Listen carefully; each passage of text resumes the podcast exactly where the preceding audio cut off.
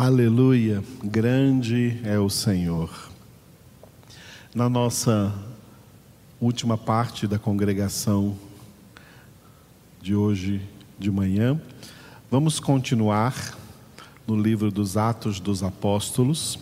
Estamos no capítulo 11, versículos 23 e 24.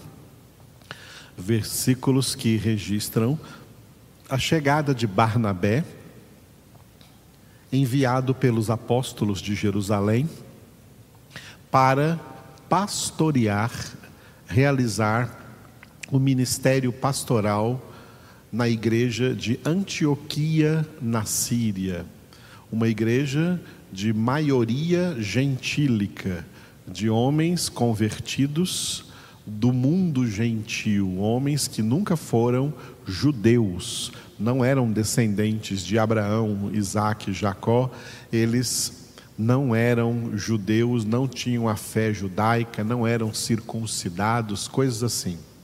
E foram convertidos a Cristo Jesus, formando ali então uma grande igreja em Antioquia. Diante da notícia dessa igreja que surgiu ali pela pregação do Evangelho, através de muitas pessoas que saíram de Jerusalém e pregaram o Evangelho de Cristo Jesus, os apóstolos em Jerusalém mandaram, enviaram Barnabé para ser pastor daquela igreja em Antioquia. Segundo a história e o texto bíblico, vamos ver que ali Barnabé permaneceu por um período de três anos como pastor daquela igreja. E quando ele chegou lá, então ele estava exortando a igreja. Tá? É o que nós colocamos como título desses dois versículos juntos, o 23 e o 24. O título de cada versículo, 23, exortava a todos. Foi o que nós falamos ontem à noite ele exortava a todos os crentes naquela igreja de Antioquia a que permanecessem no Senhor. Essa é uma verdadeira exortação pastoral. Uma das razões de existir o ministério pastoral é que os verdadeiros pastores exortem o povo de Deus a permanecerem no Senhor. Isso é apenas um tema de tudo quanto os pastores devem ensinar ao povo de Deus para que permaneçam ao Senhor. Portanto, nos foi dado a incumbência não só de exortar aos irmãos a permanecer no Senhor, mas também a mostrar, ensinar para os irmãos na palavra de Deus como fazer isso, como permanecer sempre no Senhor. Jamais dele se desviar, jamais se desviar desse caminho de vida eterna. Aleluia. O versículo 24 tem o título de Homem Bom, porque é isto que o livro dos Atos dos Apóstolos fala acerca de Barnabé que ele era, na verdade, um homem bom, por quê? Porque ele tem Deus, né? O porquê está aqui no versículo 24, Atos 11, 24, que nós demos o título Homem Bom. Porque era, Barnabé era um homem bom, cheio do Espírito Santo e de fé. E muita gente se uniu ao Senhor. Repetindo, porque era homem bom, cheio do Espírito Santo e de fé, e muita gente se uniu ao Senhor. Aleluia. Primeira coisa que nós temos que colocar aqui são essas virtudes elencadas neste texto, definindo o perfil, o caráter de Barnabé três coisas muito importantes: a bondade, a plenitude espiritual e a fé. três coisas importantes que devem ser notadas no caráter, no perfil de um verdadeiro homem de Deus, agora não somente um pastor, mas de qualquer filho de Deus. Todo filho de Deus tem que manifestar essas virtudes no seu caráter. Quais são as virtudes? A bondade, a plenitude espiritual e a fé, e a plenitude da fé. Três coisas, repetindo: a bondade, a plenitude espiritual e a plenitude da fé. Acerca da bondade, o texto diz que Barnabé era homem bom. Acerca da plenitude espiritual, diz que Barnabé era um homem cheio do Espírito Santo. E acerca da plenitude de fé, diz que Barnabé era um homem cheio de fé. O cheio aqui vale para o Espírito Santo, como vale para a fé. Cheio do Espírito Santo e cheio de fé. Então, homem bom, bondade. Cheio do Espírito Santo, plenitude espiritual. Cheio de fé, plenitude de fé. Este é o propósito de Deus na nossa salvação. Que todos nós sejamos pessoas boas, pessoas cheias do Espírito Santo, pessoas cheias de fé, pessoas que manifestem a bondade de Deus em suas vidas, a plenitude do Espírito Santo e a plenitude da verdadeira fé evangélica, bíblica e salvífica em Cristo Jesus. Vamos agora colocar essas três características numa ordem lógica de relevância. Numa ordem lógica de relevância, a primeira coisa aqui é a plenitude espiritual. O mais importante aqui é que Barnabé era um homem cheio do Espírito Santo. Cheio do Espírito Santo. A plenitude espiritual. Na carta aos Efésios, Paulo exorta aos Efésios, em Efésios capítulo 5, versículo 18: Não vos embriagueis com vinho, no qual há dissolução, mas enchei-vos do Espírito. Enchei-vos do Espírito. Foi assim que a igreja nasceu no dia de Pentecostes, quando veio o Espírito Santo, Atos capítulo 1, versículo 4, ficaram todos cheios do Espírito Santo. Um dos propósitos da obra da salvação é que os salvos tenham plenitude de vida espiritual. Isso está incluído no que Jesus disse em João 10,10: 10. Eu vim para que tenham vida e a tenham com abundância. O que é vida com abundância? Entre outras coisas importantes a serem definidas, é uma vida cheia do Espírito Santo, uma vida plena do Espírito Santo, uma vida transbordante do Espírito Santo. Por isso, Jesus falou acerca do Espírito Santo em João 4 para a mulher samaritana. Todo aquele que beber dessa água natural aí, tirada do poço H2O, tornará a ter sede, mas o que beber da água que eu lhe der, nunca mais terá sede, porque a água que eu lhe der virá a ser nele uma fonte de água jorrando para a vida eterna, fonte de água viva jorrando para a vida eterna. É assim que Jesus traduziu o que é plenitude de vida espiritual, vida cheia do Espírito Santo. Em outra ocasião, Jesus repetiu a mesma coisa com outras palavras. Em João capítulo 7, do versículo 37, versículos 37 e 38. Jesus, lá na festa dos tabernáculos, no último dia da festa, ele se levantou e clamou para todo mundo que estava lá naquela festa judaica: Quem tem sede, venha a mim e beba. Quem crê em mim, do seu interior fluirão rios de água da vida. Quando o apóstolo João escreveu o Evangelho, ele usou o versículo 39 de João 7 para explicar a que Jesus se referia.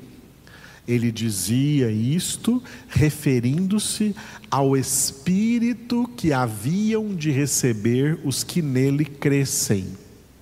Porque até aquele momento, o Espírito Santo ainda não tinha sido dado, porque Jesus não tinha sido ainda glorificado. Mas uma vez que Jesus foi glorificado, o Espírito Santo foi derramado para que para ser dentro de nós um rio de água da vida. A palavra de Deus dá tanta ênfase ao Espírito Santo dessa forma, como um rio de água da vida, que no último capítulo da Bíblia, Apocalipse capítulo 22, começa no versículo 1 com o apóstolo João tendo a visão do trono de Deus Pai e do Cordeiro à sua direita e do meio do trono de Deus e do Cordeiro brotando um rio de água da vida ele teve uma visão da Santíssima Trindade: o Pai sentado no seu trono, Jesus, o Cordeiro, à sua direita, e do trono do Pai e do Cordeiro, o Espírito Santo, como o rio de água da vida. E quando chega no versículo 17, Apocalipse 22, 17, está escrito: O Espírito Santo e a noiva, a igreja, clamam para Jesus: Vem. E depois clama para os homens: quem tem sede, venha e receba de graça da água da vida. Receba o Espírito Santo. Jesus disse aos apóstolos, logo após a sua ressurreição: Olha, recebei o Espírito Santo. E eu digo a você hoje, aí onde você estiver, receba o Espírito Santo. Seja cheio do Espírito Santo. Seja cheia do Espírito Santo. Jesus não nos salvou para que a gente tenha uma vida espiritual medíocre, decadente, fracassada como é a vida, infelizmente, de muita gente por aí que se diz crente, que se diz evangélica, mas que não apresentam uma plenitude de vida espiritual. Infelizmente, estão fora do propósito de Deus. O propósito de Deus na nossa salvação é que nós tenhamos uma vida espiritual plena, transbordante do Espírito Santo de Deus. Essa é a vida daqueles aos quais Paulo denominou em Romanos 8 de mais que vencedores. Só são mais que vencedores aqueles que são constantemente, vivem constantemente cheios do Espírito Santo. O Espírito Santo quer estar nos enchendo todos os dias, trazendo para nós este que fala em, em, grego no Novo Testamento, pleroma tu teu, significa plenitude de Deus em nossa vida. Como Paulo disse em Efésios capítulo 2, também versículo 19, para que sejamos tomados toda a plenitude de Deus. A vida espiritual, amados, é uma vida plena do Espírito Santo, plena do Espírito de Deus, que nos torna então pessoas como Barnabé, pessoas cheias do Espírito Santo de Deus. Porque essa característica aqui, que no versículo veio em segundo lugar, ela deveria estar em primeiro lugar. Porque a bondade que veio aí em primeiro lugar e a fé que veio em terceiro lugar aí nesse versículo, as duas dependem da obra que o Espírito Santo faz dentro de nós, enchendo-nos de plenitude de vida espiritual. A plenitude espiritual envolve a plenitude do Espírito Santo que produz dentro de nós o seu fruto. Fruto muito bem definido pelo apóstolo Paulo em Gálatas capítulo 5, versículos 22 e 23 em nove características, as nove características do fruto do Espírito. E duas dessas características são citadas aqui: a bondade e a fé. Mas o fruto do Espírito é amor, alegria, paz, longanimidade, benignidade, bondade Onde está escrito fidelidade, não é fidelidade, é fé mesmo, tá? Paulo não escreveu fidelidade, escreveu fé, mansidão e domínio próprio, as nove características do fruto do Espírito Santo. Então, por que Barnabé era um homem bom? Porque ele era um homem bom por natureza? Não, ninguém é bom por natureza. Jesus disse isso para uma pessoa uma vez: ninguém é bom senão Deus. E mesmo pessoas que fazem coisas boas em favor dos seus filhos, não é por isso que elas são boas. Jesus chamou, Jesus chamou-as também de maus. Vós que sois maus, apesar de serem maus, sabeis dar boas dádivas aos vossos filhos, mas não é por isso que são bons. Só Deus é bom. Quando o texto diz aqui que Barnabé era um homem bom, logo o texto diz por que, que Barnabé era um homem bom? Porque ele era cheio do Espírito Santo. E sendo alguém cheio do Espírito Santo, o Espírito Santo produz nele o seu fruto e uma das nove características desse fruto é a bondade. A bondade que é um atributo comunicável de Deus, que Deus comunica para nós. A única forma de um ser humano se tornar bom é pela produção do fruto do Espírito Santo dentro dele. Fora disso, o ser humano é originalmente e inerentemente mal, em quaisquer circunstâncias. Mas o Espírito Santo produz em nós a bondade para que sejamos homens bons, mulheres boas, filhos bons, filhas boas, boas pessoas. Eu vou ser bem franco com vocês, mulheres, Deus não está nem aí para o Dia Internacional da Mulher.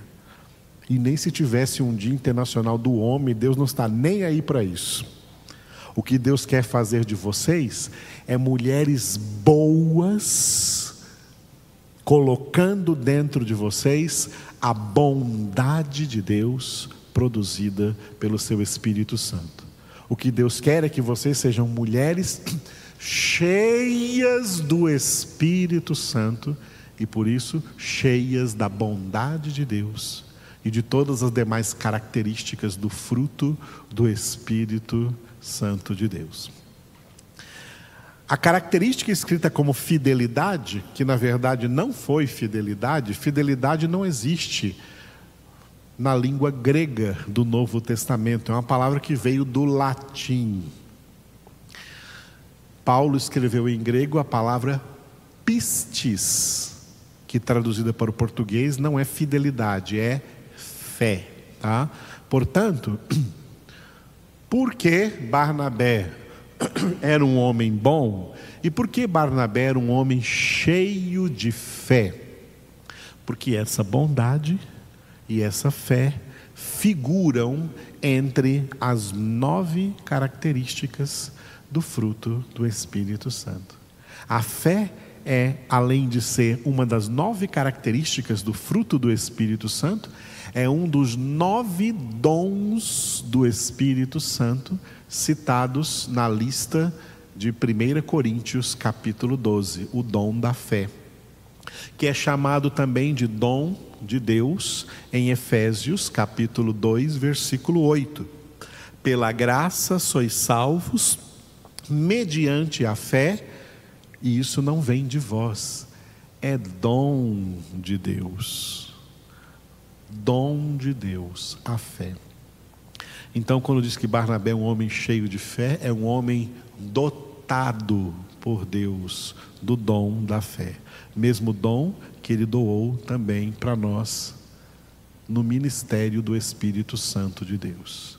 Então, como Barnabé, nós também temos que ser pessoas cheias do Espírito Santo e cheias do fruto que o Espírito Santo produz em nós com essas nove características que incluem a bondade e a fé. Deus quer que todos nós sejamos pessoas boas, pessoas cheias do Espírito Santo, pessoas cheias de fé. Isso é plenitude espiritual, que você vai ver aí como título também que vai ficar no YouTube para essa pregação de hoje. Plenitude espiritual. Aleluia. No final do versículo, né, o autor, que é Lucas, coloca quase como um efeito, tá? um efeito produzido pelo fato de Barnabé ser um homem bom, cheio do Espírito Santo e de fé. Muita gente se uniu ao Senhor. É porque, na verdade, Deus estava realizando ali em Antioquia né, um verdadeiro avivamento. Tá? A questão de pessoas se unirem ao Senhor independe dos ministros de Deus, dos pastores, dos pregadores, e dependem completamente de Deus. Foi isso que nós vimos quando nós estávamos lá no início da nossa meditação no livro dos Atos dos Apóstolos, e quando nós lemos, nós lemos em Atos capítulo 2, versículo 47. Atos 2, 47. A igreja vivia, os primeiros cristãos viviam louvando a Deus e contando com a simpatia de todo o povo. Enquanto isso, acrescentava-lhes o Senhor dia a dia os que iam sendo salvos. O número é acrescentado por Deus. Os ministros de Deus trabalham com a palavra de Deus, exortando os crentes a permanecerem em Cristo, a perseverarem em Cristo. E o que faz com que muita gente venha se unir ao Senhor, o que faz com que determinado número de pessoas venha se reunir ao Senhor, é o próprio Senhor quem traz, é o próprio Senhor quem acrescenta. É importante dizer isso, porque tem muita gente preocupada em que deve atrair número. O ministério da igreja é ensinar a palavra, formar discípulos. Deixa um número com Deus. Quando Davi se preocupou com o número e quis fazer um, um censo em Israel, ele desobedeceu a Deus. Ele caiu em tentação seu comandante Joabe tentou dissuadi-lo. Oh, Senhor, para que contar o povo? Não liga para número, não, deixa isso com Deus. Mas Davi disse: Eu sou o rei e eu vou fazer do jeito que eu estou falando. E aí então ele foi e contou o povo, e com isso ele caiu em tentação, e depois Deus veio e falou com ele: Bom, você pecou, por isso vou te dar três opções de castigo, e você vai, vou deixar você escolher uma, mas você vai ser castigado por ter feito isso. Nós não nos preocupamos com o número de crentes, mas com a qualidade da palavra que nós ensinamos a eles. E quem acrescentará o número sempre será o Senhor. Não se preocupe com o número. Jesus não quer tanto que a gente se preocupe com o número que ele disse assim em Mateus 18, 20. Olha, onde dois ou três estiverem reunidos em meu nome, eu estou aí no meio deles. Aleluia. E olha outra questão numérica, Mateus 22, 14. Porque muitos, olha o grande número dos chamados, muitos são chamados, mas poucos escolhidos. Aleluia.